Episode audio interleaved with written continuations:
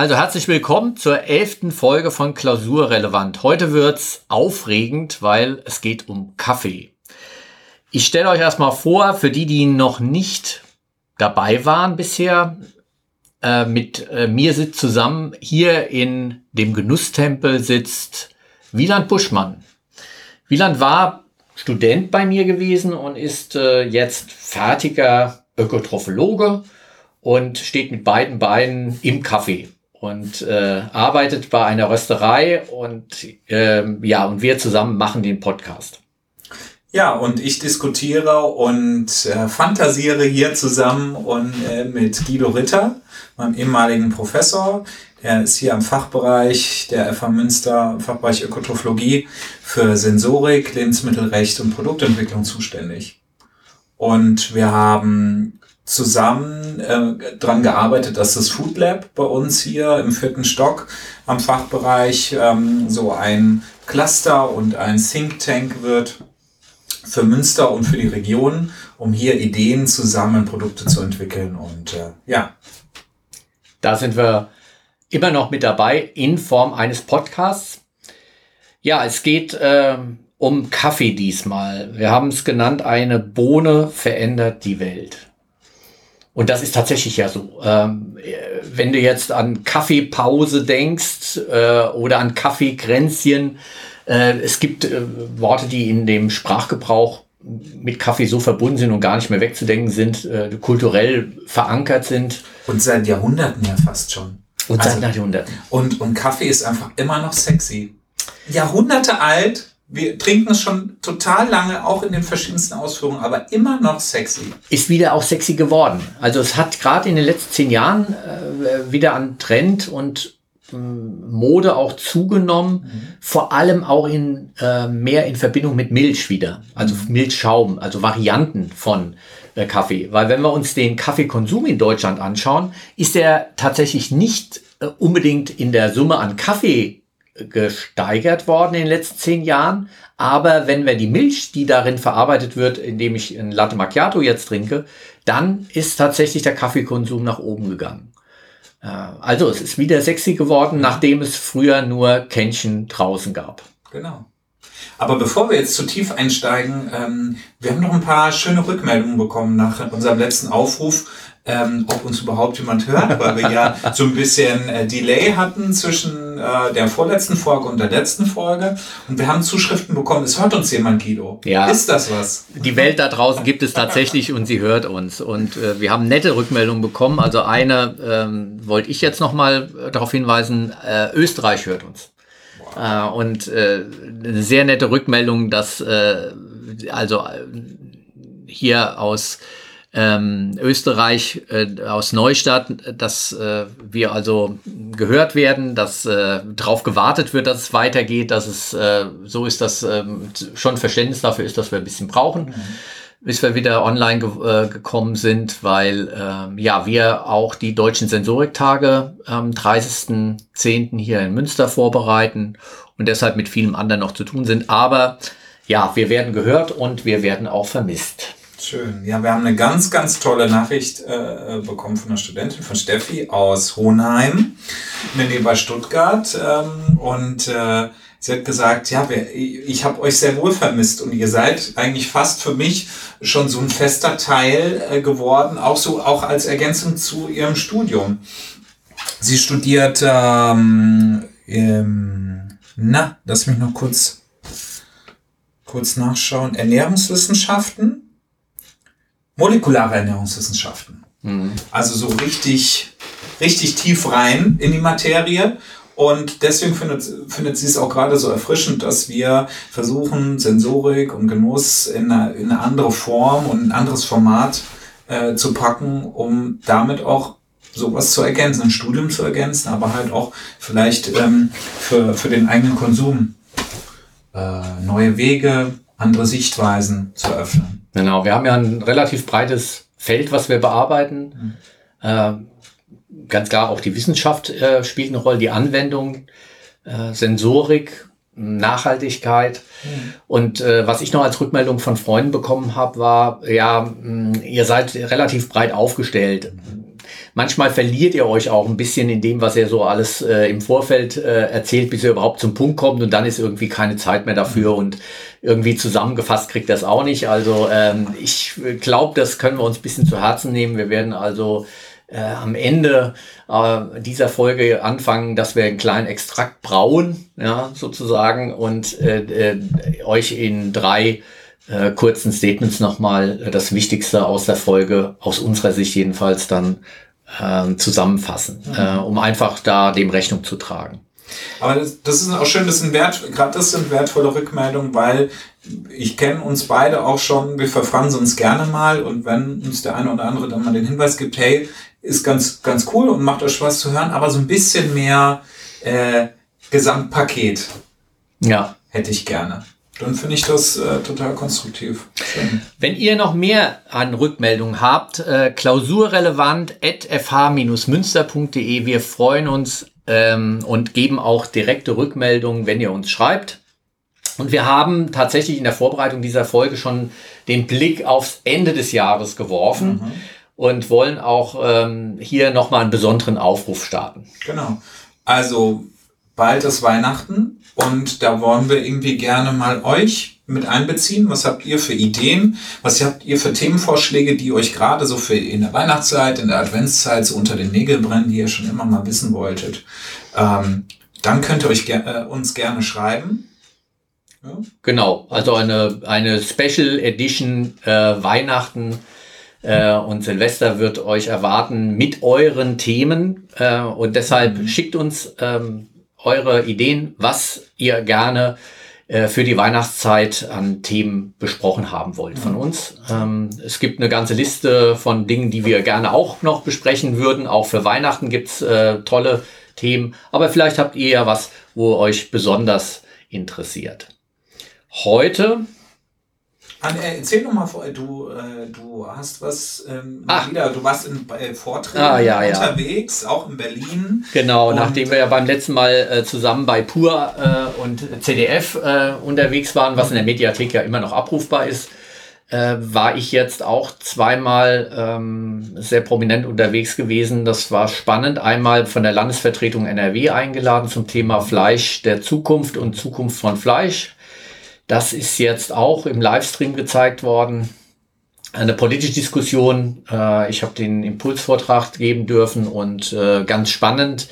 Äh, ja, weil Ernährung der Zukunft sehr stark mit dem Reduzieren des Fleischkonsums auch zusammenhängt, was aber hm, wirtschaftlich und äh, gerade im Land Nordrhein-Westfalen mit den vielen Züchtern, die wir hier haben, auch den äh, problematischen äh, Stellen wie Tönnies und anderen äh, großen Schlachtern äh, sich besonders zuspitzt. Auch der Nitratgehalt in Böden ist hier besonders hoch. Also wir haben hier eine besondere Fokussierung auf, ähm, ja, was machen wir denn in Zukunft mit den Tieren? Wie gehen wir mit denen um? Äh, und das war, fand ich, eine sehr spannende Diskussion gewesen. Und gleich am nächsten Tag bin ich nach Düsseldorf.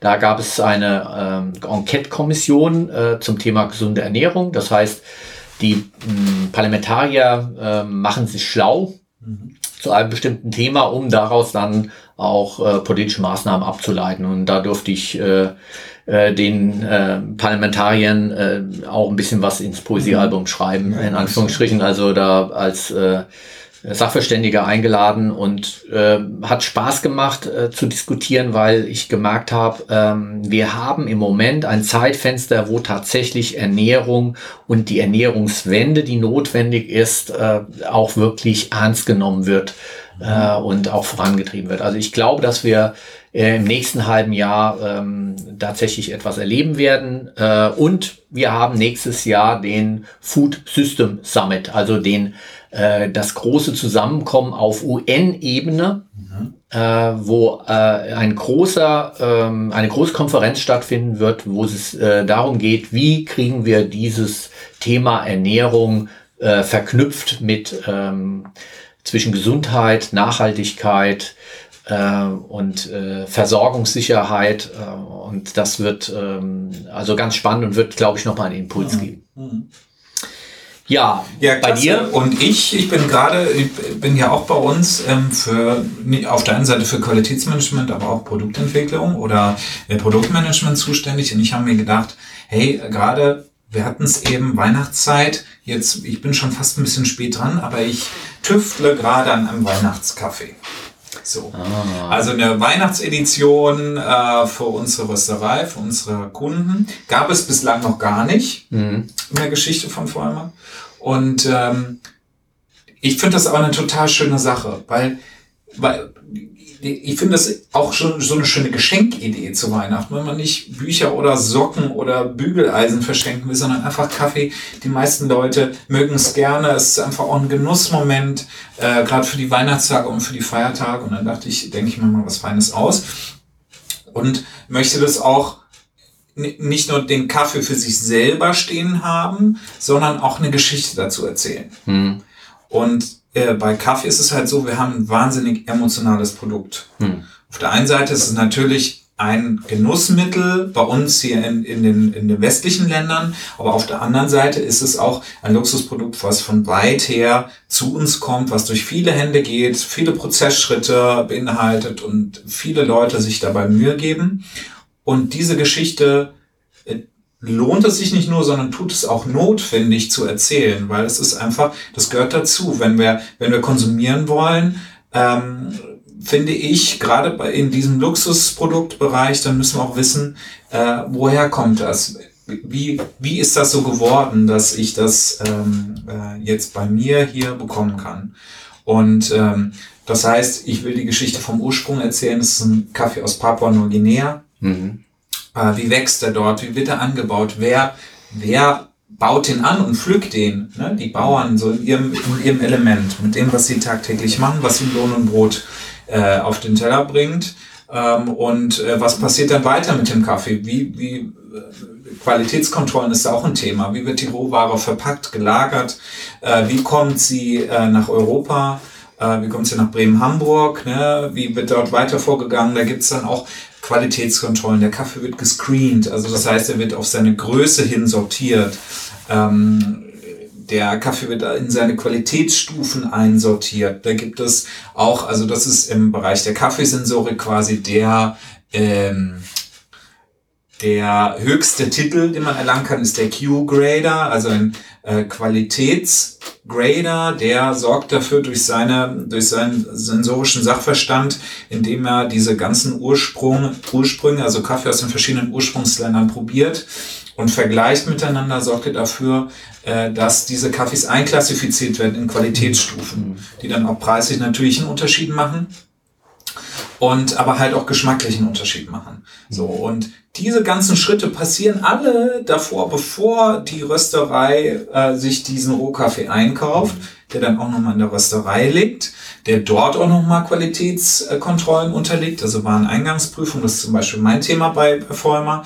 Ähm, ich äh, habe einen Probenzieher, ich steche mal ein paar Säcke an Stichprobenart, ich schaue an, rieche, ne, versuche den, äh, also optisch und, und da schon sensorisch über das Geruchs, äh, über den Geruch und das Aroma äh, zu beurteilen, ist der Kaffee frisch oder ist da irgendwas äh, nicht konform mit unseren Ansprüchen? Ähm, und äh, ja, und dann wird der Kaffee ähm, geröstet und äh, dann gibt's noch weitere Qualitätskontrollen. Die Farbe wird gemessen, der Röstgrad wird bestimmt, die Restfeuchte wird gemessen, äh, auch für die mikrobiologische Beständigkeit von dem Produkt wichtig ähm, und vor allem wird er verkostet, weil letztendlich gibt man dann im Qualitätsmanagement oder in der sensorischen Bewertung des Kaffees ihm entweder das Go, genauso soll er schmecken, oder er passt in unsere, in unsere Varianz und er geht so raus, oder eben nicht. Also meine, meine äh, Stelle hat schon eine große Verantwortung, was geht raus zum Kunden und was äh, kann so nicht passieren. Und dann, wenn man so, mal so eine Nichtkonformität hat, dann muss man auf Fehlersuche gehen.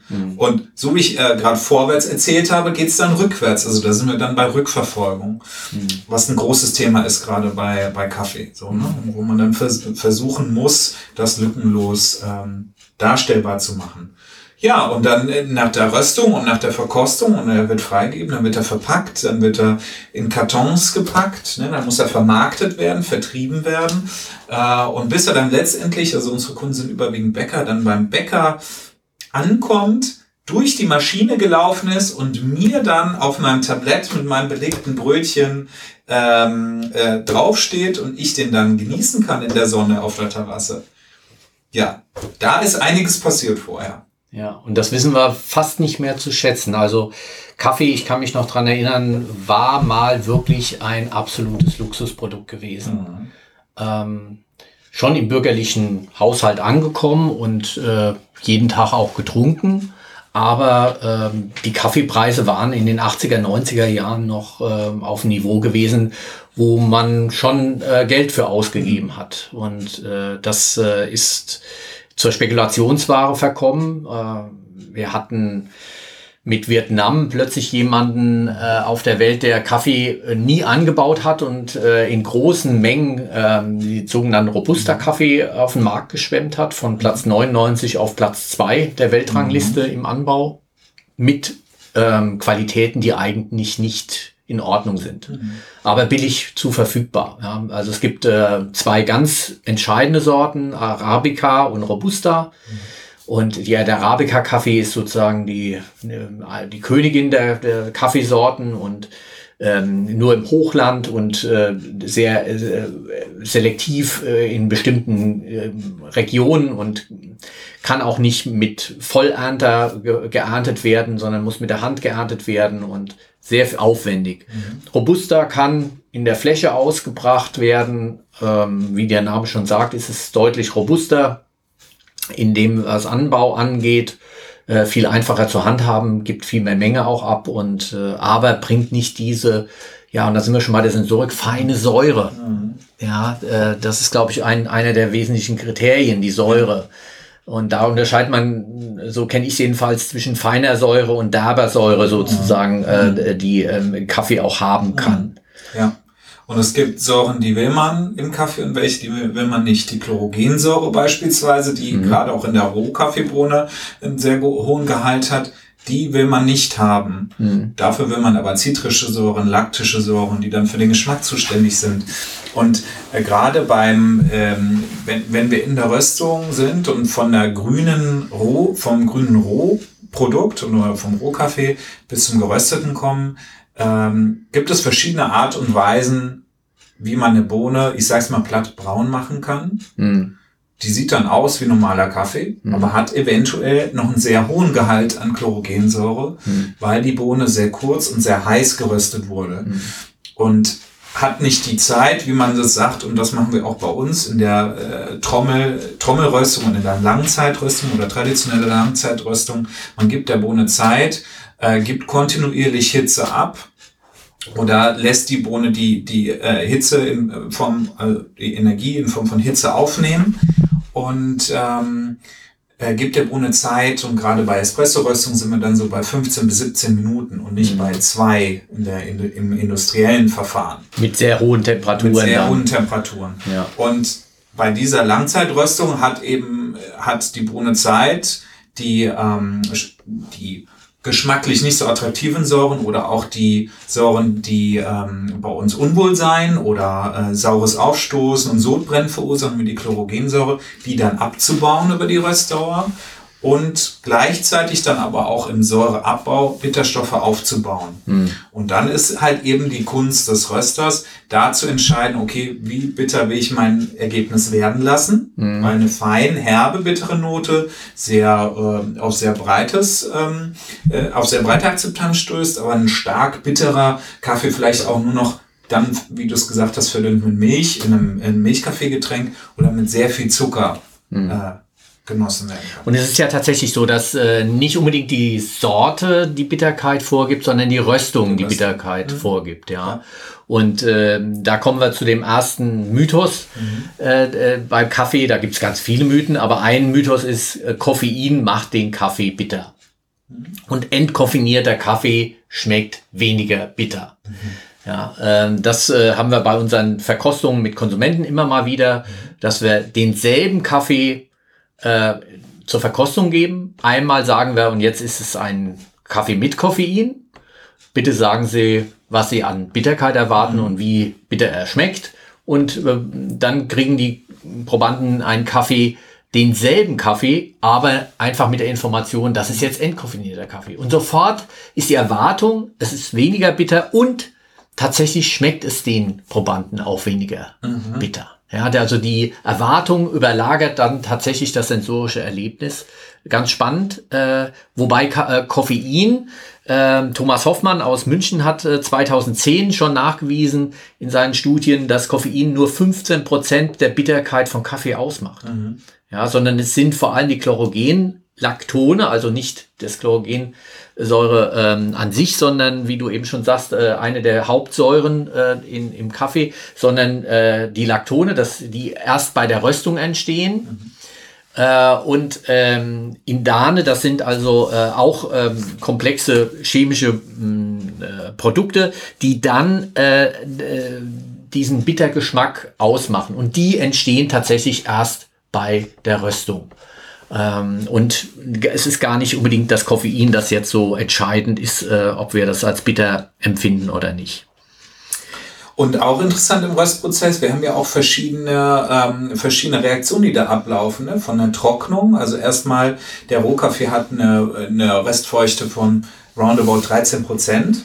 Und das Ziel ist, man will ihn auf äh, zwei bis drei Prozent äh, Restfeuchte bekommen. Also wir haben eine Trocknungsphase in der, in der Röstung, wir haben eine Karamellisierungsphase, wo auf einmal aus der grünen Bohne, also eine Trocknungsphase wird aus grün-gelb vom Farbton. In der Karamellisierungsphase äh, in, wird dann halt, werden die Zucker der Bohne leicht karamellisiert und dann schlussendlich dann ab äh, 150, 160 Grad äh, geht dann die Maillard-Reaktion. Mhm. Und die haben wir schon in vielen Produkten, die uns ähm, äh, wichtig sind, ob es jetzt ein Steak ist oder ob es ein Brötchen, eine Brötchenkruste ist und so, was man will. Einfach diese äh, Maillard-Produkte nicht mehr missen. Hm. Äh, aber auf der anderen Seite, sie sind geschmackszuträglich, aber auf der anderen Seite können natürlich über einen längeren Zeitraum in hohen Temperaturen auch Acrylamid entstehen. Hm. Acrylamid ähm, gilt ja auch durchaus, also da gibt es auch verschiedene Studien dazu, auch äh, durchaus als krebserzeugend oder krebserregend.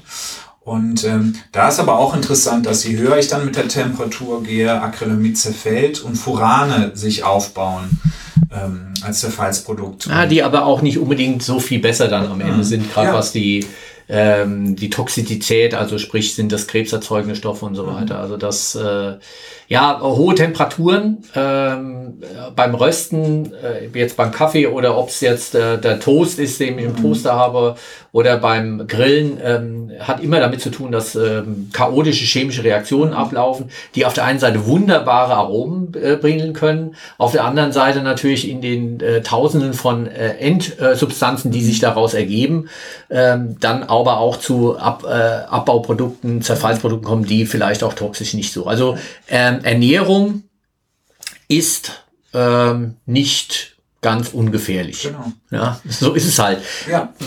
Die, und die, die Menge macht es dann am Ende aus. Äh, man kann schon bei der Röstung ein bisschen Acht geben äh, wie man die Temperatur steuert, auch wenn man äh, Spekulatiuskekse macht, äh, wo auch relativ mhm. viel äh, Acrylamid entstehen kann, äh, kann man auch in gewisser Weise steuern, dass es äh, nicht äh, im Übermaß passiert. Mhm. Aber am Ende des Tages ähm, äh, schmeckt es natürlich auch nur, wenn es eine gewisse Röstung auch hat. Genau. Und was dann zum Beispiel in, in einem Qualitätsmanagement in der Rösterei dann auch vonnöten ist, ist, die Kaffees analysieren zu lassen auf genau das, weil es ja. gibt Grenzwerte für diese verschiedenen Stoffe, vor allem für Acrylamid. Und da müssen wir gewährleisten, dass wir da immer uns äh, im, im Rahmen und weit drunter ist es bei unseren Produkten meistens äh, der Acrylamid-Grenzwerte bewegen. So, ja. ne? Und das ist dann auch wiederum auch nochmal ein zusätzlicher Schritt eben in dieser Prozesskette, der getan wird, um auch die Sicherheit von diesem Produkt und auch ähm, äh, und auch die Geschmacksqualität letztendlich dann für den Kunden zu sichern. Ja. So. Und da wären wir äh, beim äh, nächsten Thema äh, Kaffee und Gesundheit. Also mhm. du hast über Acryla mitgesprochen. Äh, mit Kaffee wird ja auch sowohl äh, positive als auch negative gesundheitliche Auswirkungen verbunden. Positiv, das Koffein regt an. Ja, es ist tatsächlich äh, ein Stoff, der pharmakologisch wirkt, auch in den Mengen, in denen wir eben Kaffee zu uns nehmen. Jeder, der gerne Kaffee trinkt und äh, morgens seinen Kaffee braucht, um wach zu werden, weiß, es wirkt ähm, stimmungsaufhellend. Ich kann mich besser konzentrieren. Ähm, und es ist auch bei Kilometer 40, wenn man äh, einen Marathon macht, äh, nochmal gut, ein Glas äh, Cola zu trinken. Da würde ich jetzt nicht gerade Kaffee trinken, aber ein Glas Cola zu trinken, um das Koffein nochmal zu kriegen. Und die letzten zwei Kilometer gehen dann nochmal äh, richtig gut ab. Ähm, also Koffein wirkt. Äh, es ist aber keine Droge. Die WHO hat also gesagt, es ist, ähm, man nennt das reversibel, also es ist wieder rücknehmbar, äh, diese Gewöhnung an Kaffee. Ähm, und äh, die ähm, Entzugserscheinungen, die tatsächlich auch auftreten können. Also mhm. bei mir ist es jedenfalls so. Ich bin äh, mit meinen fünf Tassen am Tag, äh, die brauche ich. Wenn mhm. ich morgens keinen Kaffee krieg, leicht depressive Stimmung und mhm. bin erstmal auch nicht so richtig gut drauf. Mhm. Nach drei Tagen geht das aber weg. Dann kann ich mich auch wieder an den Nicht-Kaffee-Einsatz äh, äh, mhm. gewöhnen. Also deshalb sagt die WHO, es fällt also nicht unter die harten Drogen äh, sondern es ist im Prinzip ein ja, funktionelles Lebensmittel, das mhm. tatsächlich auch funktioniert, pharmakologisch wirkt. Ja. ja. Mhm. Nicht ganz unkritisch und äh, für Kinder auch vielleicht nicht geeignet, weshalb auch äh, die europäische äh, Food and Standard Agency, äh, EFSA, unsere oberste Kontrollbehörde in Europa, auch sagt, ähm, Achtung, mit dem Koffein Mengen für Kinder sollte man ähm, nicht spielen, also das sollte man begrenzen. Erwachsene können das selbst einschätzen, aber Kinder sollten da geschützt werden und deshalb steht auf vielen Produkten, wo die Koffein enthalten, dann entsprechend auch ein Warnhinweis mhm. drauf. Ähm, weiteres äh, Mythos mit Kaffee und Gesundheit, äh, Kaffee entwässert. Mhm. Ist ja auch so, eine, so ein Thema, was immer mal wieder hochkommt, wo man gesagt bekommt, ja, ich habe gehört und äh, da ist doch was, äh, wenn ich also viel Kaffee trinke, äh, dann zieht mir der Kaffee da, äh, das Wasser aus mhm. dem Körper. Ja, weil man das auch, man, man fühlt das manchmal im Mund, das fühlt sich dann trocken an, nachdem man äh, eine Tasse Kaffee getrunken hat, dann denkt man. Ja, und ja. klar, und, und Harndrang ist mhm. auch da. Also klar, man muss auf Toilette gehen mhm. und gerade für Leute, die nicht an Kaffee gewöhnt sind, ist das ähm, äh, sogar etwas häufiger dann. Äh, aber kann, da kann man sich auch dran gewöhnen. In der Summe ist es aber so, dass ähm, die Nieren sich darauf einstellen, wenn man Kaffee trinkt, dass der, Kaffee, dass der Wasserentzug über die Nieren dann doch nicht so äh, groß ist und ähm, in der Summe kann man Kaffee, äh, ist Kaffee null Summenspiel, äh, was äh, Zu- und Abgabe von Wasser aus dem Körper angeht. Mhm. Von der Seite her kein Entwässerungsmittel per se, sondern ähm, kann also auch ganz normal zum Wasserhaushalt beitragen, mhm. wie andere äh, Getränke auch. So dass wir also an der Stelle auch mal ein bisschen aufgeräumt haben mit entsprechenden Mythen. Ähm, eine Sache will ich noch sagen, bevor wir in die Verkostung gehen. Da habe ich nämlich äh, einiges Schönes mitgebracht. Ähm, ich hätte vorhin gesagt, Kaffee ist immer noch sexy. Mhm. Wenn du jetzt heute in dein Smartphone oder im Internet auf Instagram oder Facebook Kaffee eingibst, dann wirst du überschwemmt von Bildern mit Cappuccini, Latte Art, Röst, Röstungen, Rösttrommeln, Hände, die durch gerösteten Kaffee gehen, äh, Genuss oder Genussmomente. Ähm, man merkt, es ist wahnsinnig präsent. Mhm.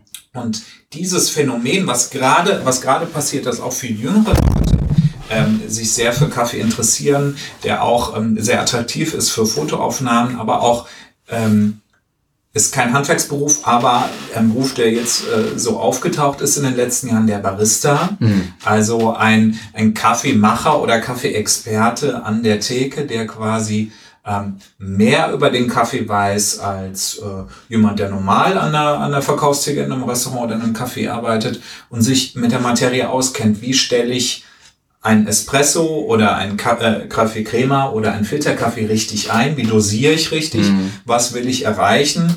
Äh, wie will ich den Geschmack optimal hervorheben? Also da haben wir jemanden, ähm, der im, im optimalsten Fall sehr interessiert ist und sehr versiert ist, auch sensorisch äh, und sofort reagieren kann, wenn er merkt, okay, ich ziehe einen Espresso aus meiner Espressomaschine und der läuft der läuft aus, aber er läuft anders aus. Er stockt vielleicht oder rauscht zu schnell durch den Siebträger und weiß dann sofort, okay, was muss ich machen, damit der Espresso schön samtig wie ein kleines Mäuseschwänzchen in die Tasse gleitet und dann dir natürlich auch den Genussmoment verschafft, den du erwartest, wenn du mhm äh, einen Espresso bestellst. Und vielleicht auch den perfekten Milchschaum zu machen. Ja, ist genau. ja auch äh, eine, eine Wissenschaft äh, mhm. und ich habe ähm, äh, das auch bei uns in äh, Verfahrenstechnik geht es auch um Schaumbildung, mhm. ähm, hochkomplex, was äh, bei Milchschaum äh, und wie Milchschaum entsteht. Mhm gibt eine wunderschöne Doktorarbeit in Hamburg äh, zu dem Thema, wo sich einer also drei Jahre nur damit beschäftigt hat, äh, welche äh, Zusammensetzung die Milch idealerweise hat. Mhm. Und ähm, hast du einen Tipp, ähm, was äh, in deiner Erfahrung so die, die, der beste, äh, die beste Milch für den Milchschaum ist? Dazu nämlich genau gibt es auch einen Mythos. Die meisten Menschen glauben, je höher der Fettgehalt einer Milch, desto besser lässt sie sich schäumen. Ähm, es kommt aber eher auf den Proteingehalt an. Mhm. Da sind wir auch in der Verfahrenstechnik oder in der Physik, dass durch das, äh, durch das Protein, was bei höheren Temperaturen dann halt einfach für eine Bindung und ähm, für diesen elastischen Schaum sorgt, ähm, je höher dieser Gehalt ist, desto besser funktioniert das. Mhm. So und ähm, ich als Barista habe in der Hand, wie stark wird mein Schaum. Wenn ich einen Latte Macchiato habe mit einem sehr stabilen Schaum, dann muss ich mehr Luft unterziehen und den Schaum heißer werden lassen, so dass er sehr stabil wird.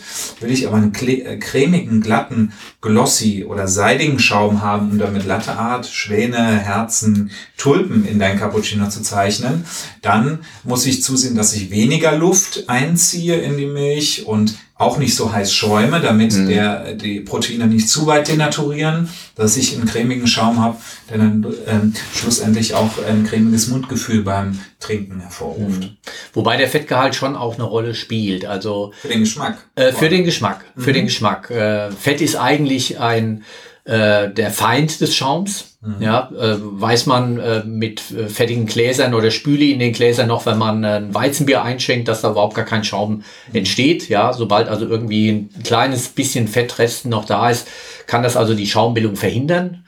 Äh, aber beim Milchschaum ist es so, wenn ich mit ähm, äh, fettarmer Milch arbeite, kriege ich einen Bauschaum eher, also so einen sehr trockenen Schaum, mit dem man sich wunderbar auch sogar dreidimensionale äh, äh, Gebilde machen lässt.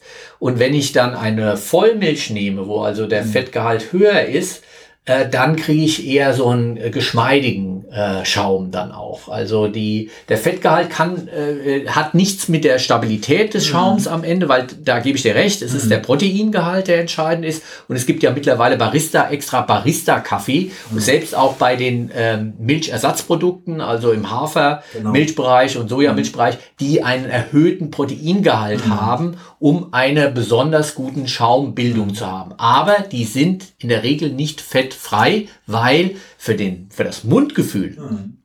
dass es wirklich ähm, nicht nur trocken ist, sondern tatsächlich geschmeidig ist, da äh, bevorzuge ich persönlich die Vollmilch. Mhm. Und äh, das äh, ist so ein bisschen die Richtung, wenn man zu Hause also äh, sein Cappuccino macht, äh, mhm. wo man sich ein bisschen orientieren kann. Proteinreich, ja. Es gibt auch spezielle Milch, die noch proteinreicher ist als andere und die ist dann auch ausgezeichnet als Barista tauglich oder ähnlich. Mhm. Aber meine Empfehlung, nicht ganz aufs Fett verzichten, damit einfach ein vollmundiges Mundgefühl des Schaums auch erreicht wird und das Ganze nicht zu trocken wird. Und, und eine kleine Geschichte, wenn man zum Beispiel übt, also wenn wir Zuhörer haben, die eine Siebträgermaschine zu Hause haben oder gern da mal so ein bisschen an ihrem Schaum arbeiten wollen, indem er seidiger, glänzender und cremiger werden soll, kann man gut mit, äh, da braucht man ein Milchkännchen, Wasser und mit einem Tropfen Spüli Och. schäumen.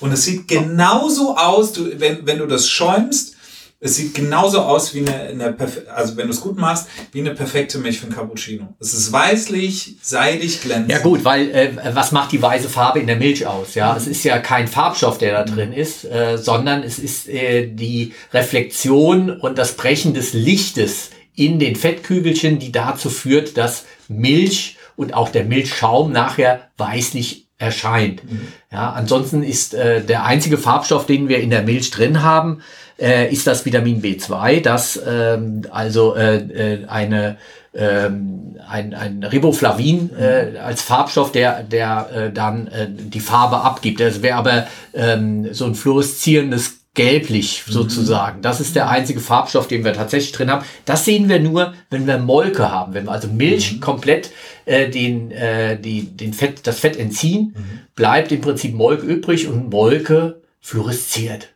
Ah, also Molke-Getränke in der Disco und der Schwarzlicht, geil. Da hast du also ein, ein, eine fluoreszierende, ein fluoreszierendes Getränk. Soll, muss man mal zu Hause auch äh, ausprobieren mit Molke-Getränken und, mhm. ähm, und äh, Schwarzlicht. Aber das nur so am Rande, jetzt sind wir ein bisschen abgewichen. Wir sind beim Thema Kaffee und ihr seid immer noch bei Klausurrelevant. Und äh, wir äh, würden jetzt so langsam in Richtung Verkostung gehen. Ja, ja? jetzt brühen wir gleich äh, erstmal auf. Ich habe eine Chemex mitgebracht erkläre ich gleich nochmal was zu, was das eine Brühmethode ist. Also es wird Filterkaffee geben, gleich dreierlei. Mhm. Äh, einmal ein, äh, den Weihnachtskaffee, mein Erlkönig des Weihnachtskaffees, Papua Neuguinea, Single Origin. Dann haben wir einen anaerob fermentierten Kaffee. Wow. Also sehr, wir haben ja, die letzten Folgen haben sich um Fermentation gedreht. Da wird es jetzt auch nochmal sehr spannend, was das mit einem Kaffeeprodukt machen kann, wenn ich anaerob fermentiere.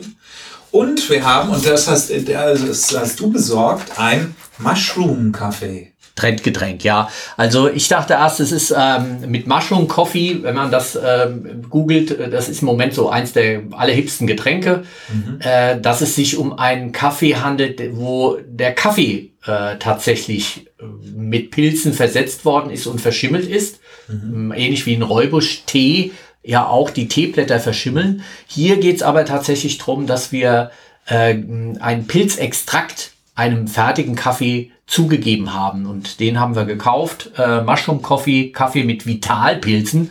Mhm. Äh, in der Hoffnung, äh, dass es vielleicht auch ein bisschen knallt. Mal gucken. Äh, ja, früh warm. Gleich geht's los mit der Verkostung. Ihr könnt euch drauf freuen. Bis gleich.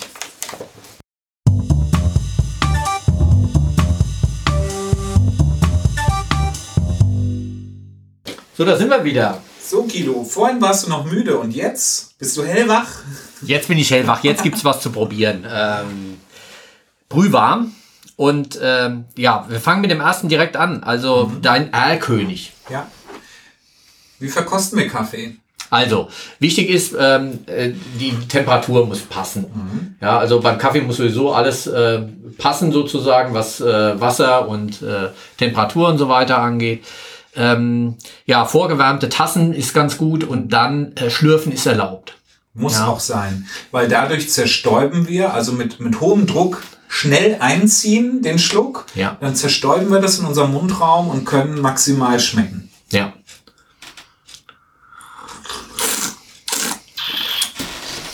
Kaffee ist auch ein Getränk, was ähm, sehr stark von dem retronasalen äh, Duft äh, lebt. Also zum einen mal äh, hervorragend, wo ich mich noch dran erinnern kann, wenn meine Oma Kaffee gemahlen hat. Mhm. Die Röstaromen, die beim Mahlen des Kaffees. Also für, für mich als Kind war das noch viel besser gewesen, als wenn ich meinen ersten Kaffee nachher als Kind probiert habe, weil das war ja einfach nur erstmal bitter gewesen. Ja, aber die Röstaromen des frisch gemahlenen Kaffees, das ist schon ein, ein, eine Bombe sozusagen. Dann haben wir jetzt den Kaffee tatsächlich in der Tasse äh, vorneweg von der Nase abgerochen. Finde ich immer Kaffee da ein bisschen enttäuschend, sagen wir mal. Ja, also generell als Getränk, weil es doch nicht so viel bringt. Aber wenn man es im Mund hat und dann Luft mit einzieht, was dann von hinten an die Nase rankommt, dann wird noch mal richtig Aroma. Und da haben wir jetzt bei dir äh, ja, äh, man geht da nach dem Aromarad. Äh, man kann also wunderbar auch beschreiben, äh, mittlerweile äh, mit ganz vielen ähm, Vergleichen zu anderen Lebensmitteln, mhm. wie Kaffee ähm, riecht und, und letztendlich auch im Gesamteindruck schmeckt. Und hier haben wir äh, süßliche, schokoladige Noten. Finde ich sehr schön. Das ist eine sehr weiche, süße Note, das sind sehr feine Säuren. Mhm ja, äh, der Röstgrad ist ähm, äh, mäßig, also ich finde jetzt keine so intensiven äh, derben Röstnoten, sondern eher malzige Noten. Mhm. Ganz feiner Kaffee. Für mich einer, äh, wo ich jetzt sagen würde, das ist nicht mein äh, guten Morgen Kaffee, so zum Peng wach, mhm. sondern das ist ein Kaffee für über den Tag weg und vor allem nochmal zum Genießen für nachmittags oder sowas. Ähm, wo jetzt äh, es einfach um den Geschmack geht und nicht nur um äh, heiß und, äh, äh und es muss knallen. Wobei es da auch verschiedene, also für mich wäre das zum Beispiel ein Morgenkaffee, weil ich will in den Tag purzeln und nicht direkt bing, hellwach sein. Ja. Und deswegen wäre es für mich zum Beispiel eher ein Morgenkaffee und ich würde einen stärkeren dann über den Tag wegtrinken. Ah, gut. Ja, so sind die, so sind die Geschmäcker verschieden und, und gerade bei Kaffee tun sich da teilweise würde man erstmal denken, Abgründe auf, wo die einen sagen, oh, total genial und die anderen sagen, boah, kannst du nicht trinken. Aber wie es auch immer ist, der Geschmack ist da total subjektiv, vor allem bei Kaffee. Wie es auch immer ist, jeder sollte seinen Kaffee so trinken und so trinken dürfen, wie er ihn gerne mag. Wenn er Zucker rein mag und Milch rein mag, absolut okay. Niemand soll ge geschämt werden für mhm. sein mhm. Kaffeetrinkverhalten. Das ist mir auch immer ganz wichtig. Ich trinke halt am liebsten schwarz, weil ich möchte gerne so die, die Seele der Bohne direkt hm. schmecken. Hm. So, ja? Und was hier noch äh, sehr schön ist, äh, wir haben ja so einen Kaffee, der viel Körper hat. Also das ist ja auch bei Kaffee ganz wichtig, dass er nicht flach rüberkommt oder ja. sauer nur rüberkommt, schal rüberkommt. Das ist ja das bei, bei aufgewärmtem Kaffee ganz mhm. schlimm. Ja, ja äh, das also da äh, oder lange lange in der Thermoskanne gestandener Kaffee. Mhm. Ja, dann nimmt der pH-Wert ab. Das heißt, die. Säure nimmt zu ähm, weil einfach die, äh, die Äster gespalten werden durch die Wärme und äh, man kriegt einen ganz, ganz sauren Kaffee, mhm. wenn er lange auf der Thermoskanne steht und äh, gleichzeitig, dadurch, dass die Wärme permanent die Aromen rausgetrieben mhm. hat, äh, schmeckt er schon nach nichts mehr. Also mhm. flach und sauer ist das, was man in der lange der Thermoskanne mhm. hat. Hier haben wir das absolute Gegenteil davon. Körperreich, warm, feine Säure, ja noch, ähm, also äh, äh fast in Richtung Trockenfrüchte. Mhm. So, ähm, da wird ein bisschen Pflaume, aber es ist gar nicht so fruchtig, sondern es ist eher so diese, diese würzig ähm, äh, trockene äh, Note, die dann äh, sehr angenehm rüberkommt. Finde ich total toll. Hast du prima gemacht. Das, und genau das war meine Intention, einen Weihnachtskaffee zu kreieren, der von sich auch sehr viel Süße mitbringt und dann auch diesen Trockenfruchtcharakter und, und dieses Würzige betont. Das war für mich so eine Weihnachtsassoziation und dann habe ich gesagt, okay, genau das will ich rausholen. Ja. Und dann hat man eben verschiedene Tools in der Röstung, wie kriegt man den Körper hin, wie kriegt man die Süße ja. ausgebaut, wie kriegt man die Säure reduziert und so und so ja. weiter. Genau, das war Papua Neuguinea, Single Origin, 100% Arabica. Ähm, so, was haben wir jetzt? Ich würde als zweiten jetzt äh, vorschlagen, dass wir tatsächlich den äh, Mushroom nehmen. Okay. Weil mhm. der vielleicht von der äh, äh, Art her äh, nicht so ganz weit weg ist. Also hier haben wir einen sogenannten Mushroom Coffee. Äh, Kaffee und Vitalpilze steht drauf mit Reishi und Löwenmähne. Ja, also zwei Pilzextrakten, die hier noch mit drin sind. Der, der Reishi-Pilz, das ist ein, ja, den kenne ich als Heilpilz aus der chinesischen äh, Heilkunde oder chinesischen, traditionellen chinesischen Medizin. Und jetzt ist interessant hier in dem Verbund mit dem Kaffee schon als gemahlenes Produkt. Da haben wir jetzt nicht frisch gemahlen, das war schon äh, gemahlen verpackt im Aroma, mit Aromaventil. Und was sagst du zum Geschmack? Er ist erstmal dunkler als unsere anderen, ja. also ein dunklerer Röstgrad, können ja. wir schon mal äh, ja. sagen. Und ähm, auch im Geschmack sofort erkennbar, dass halt viel mehr Röstnoten da sind. Es mhm. ist eine, eine, eine, eine, volle Röstnote auch jetzt mhm. äh, richtig äh, da ähm, nicht zu bitter. Äh, auch die Säure ist angenehm. Mhm. Ähm, und äh, er bringt eine Körper, eine Fülle auch mit rein. Ich habe überhaupt nichts in Richtung Pilz. Nee. Ähm, eher auch wieder so eine, eine malzige Röstnote noch mit dabei. Also sehr angenehm, schöner Kaffee. Mhm voller Körper auch wiederum.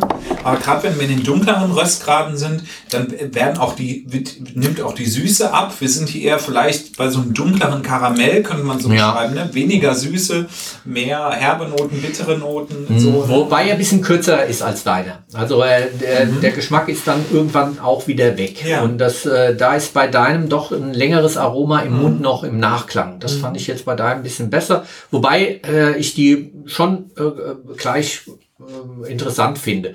Ich hätte jetzt ein bisschen mehr irgendwas noch an, an Umami oder ähm, Pilzgeschmack oder sowas noch erwartet, dass also irgendwas Besonderes noch drin ist. Ähm, das ist einfach ein guter Kaffee. Aber ich guck mal drauf, er ist äh, mit 1,7 Prozent jeweils ähm, Reishi und ähm, dem Löwenmähne, also mh, vielleicht knallen die ja noch irgendwie. Ja, so wie man es früher immer erhofft hat mit den Pilzchen. Ja. Naja. Vielleicht merken wir es heute Nacht. Vielleicht mag man es danach. Jetzt mag ich noch nichts außer dem Koffein, was ja wirklich eine wunderbare pharmakologisch wirksame Substanz ist. Äh, ja, äh, wird auch nicht beschrieben, dass es jetzt irgendeine Wirkung noch haben sollte. Ähm, wahrscheinlich ist tatsächlich soll es den Geschmack unterstützen, äh, diesem Mushroom Coffee.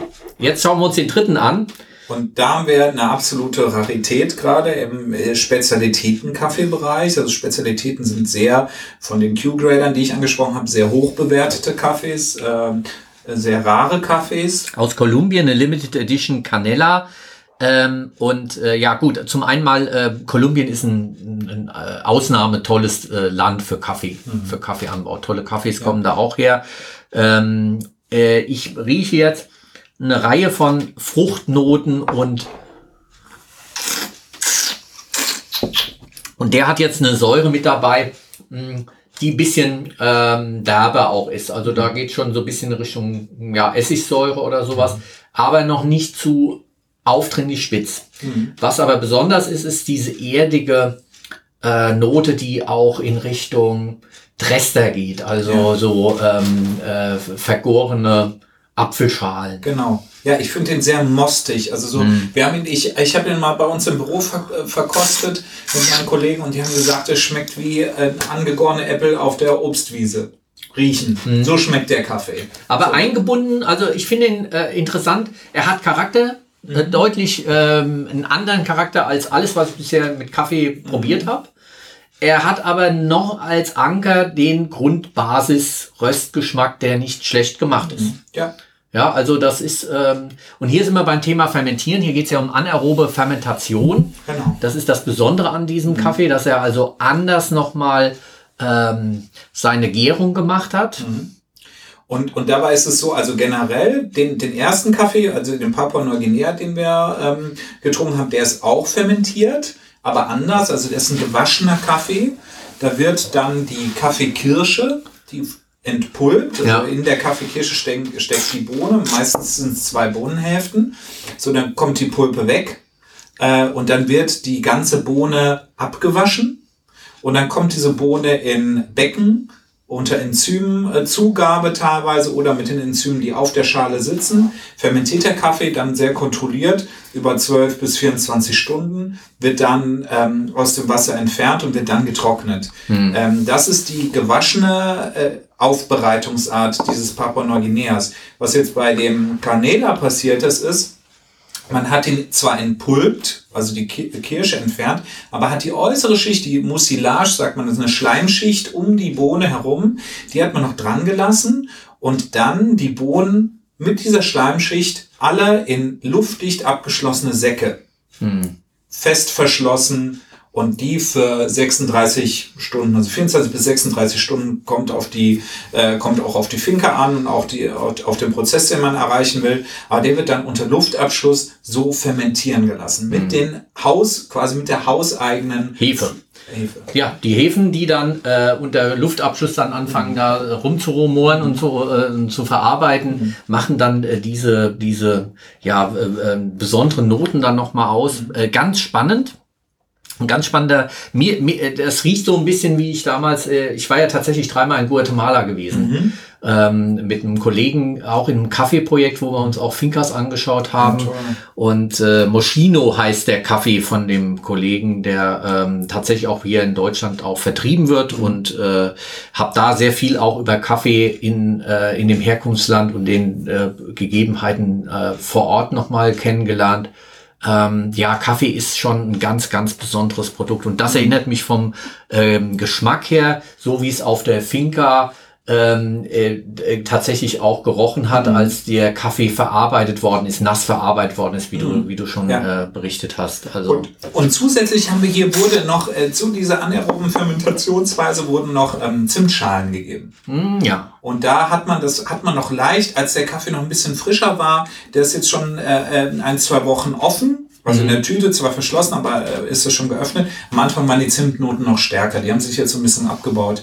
Aber es ist fast ähm, so ähnlich wie, wenn ihr euch erinnert, in der ersten Fermentationsfolge hatten wir die Maracuja-Schokolade probiert, mhm. ne, wo auch doppelt fermentiert wurde und im Prinzip zu den Kakaobohnen die Maracuja-Pulver gegeben wurde. Mhm. So ähnlich ist das hier gemacht worden mit ja, dem Zimt. Tatsächlich, ja. Und äh, da, äh, auch wenn ich jetzt hier das Zimt äh, nicht mehr so ganz raus. Äh, mhm. Äh, ich will noch zu einem äh, kurzen dritten ähm, Mythos, den ich ja. noch aufklären will heute. Mhm. Äh, und zwar äh, entkoffinierter Kaffee.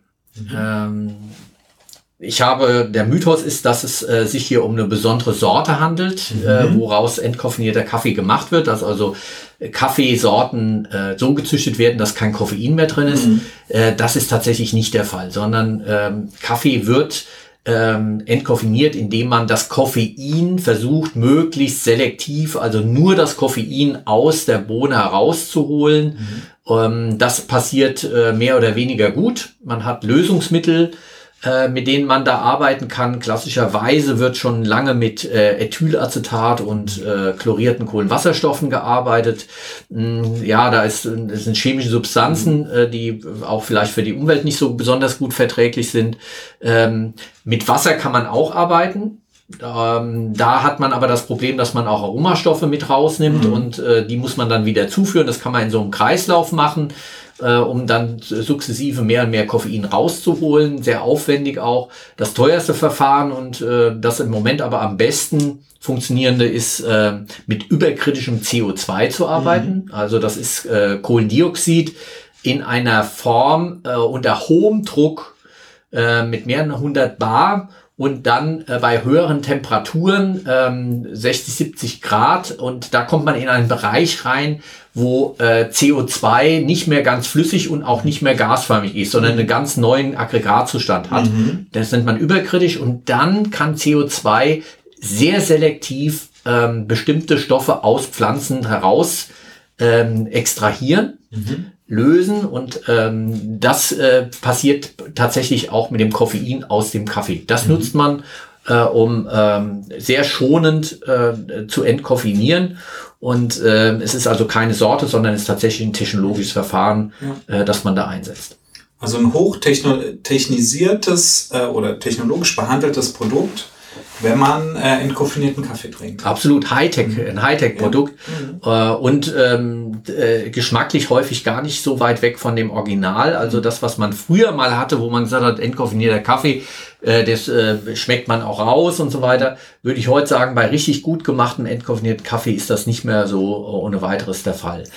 Ja, manchmal ist so ein Phänomen, das ist halt auch, wie du gesagt hast, man erwartet was anderes, wenn man das liest. Das ist beim Entkoffinierten genauso. So ein bisschen wie bei alkoholfreiem Bier. Man denkt immer, es fehlt was. Mhm. Man trinkt es und es fehlt was. Aber nur weil man es weiß, dass was fehlt. Wenn man es nicht wüsste, wird es einem vielleicht gar nicht auffallen. Genau, also in Blindverkostung nicht unbedingt erkennbar, wenn es gut gemacht ist. Mhm. Und äh, aber nicht, nicht unbedingt das, was man vom Kaffee erwartet. Also äh, bei mir ist es tatsächlich so, ich brauche den Kick mit dem Koffein, mhm. sonst geht's nicht anders.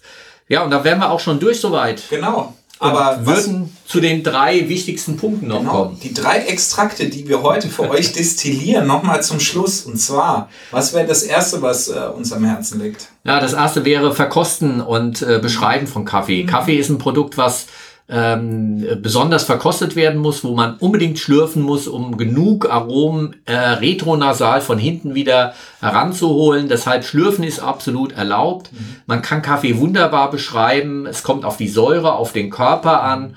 Äh, die Aromastoffe spielen eine besondere Rolle.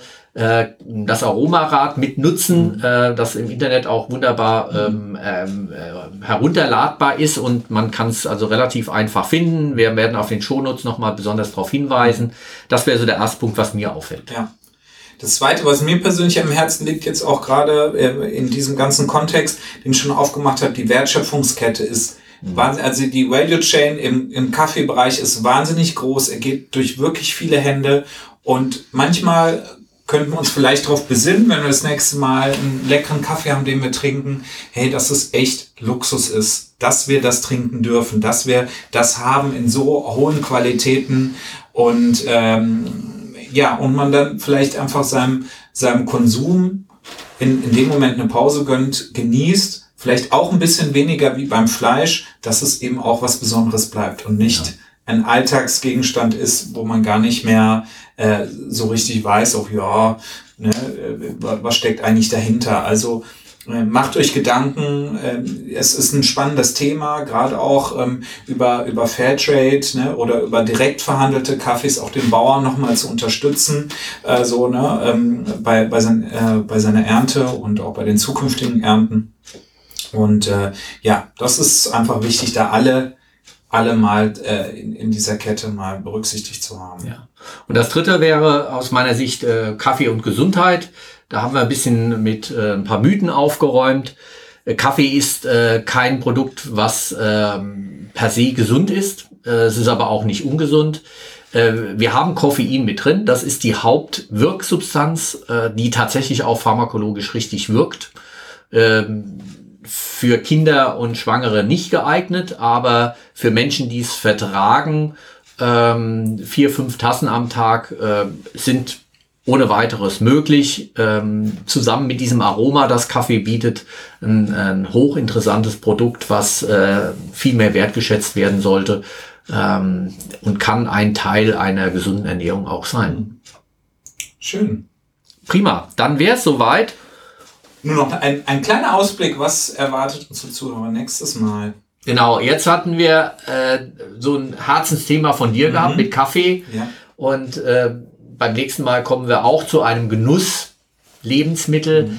äh, dem Wein. Ja, in Vino Veritas, also unsere zwölfte Folge, wird sich mhm. sehr stark um etwas Alkoholisches drehen.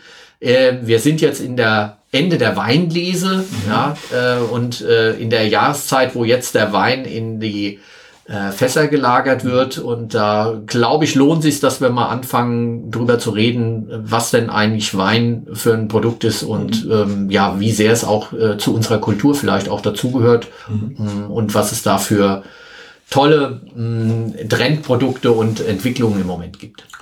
Da vor allem freue ich mich auch auf die Verkostung.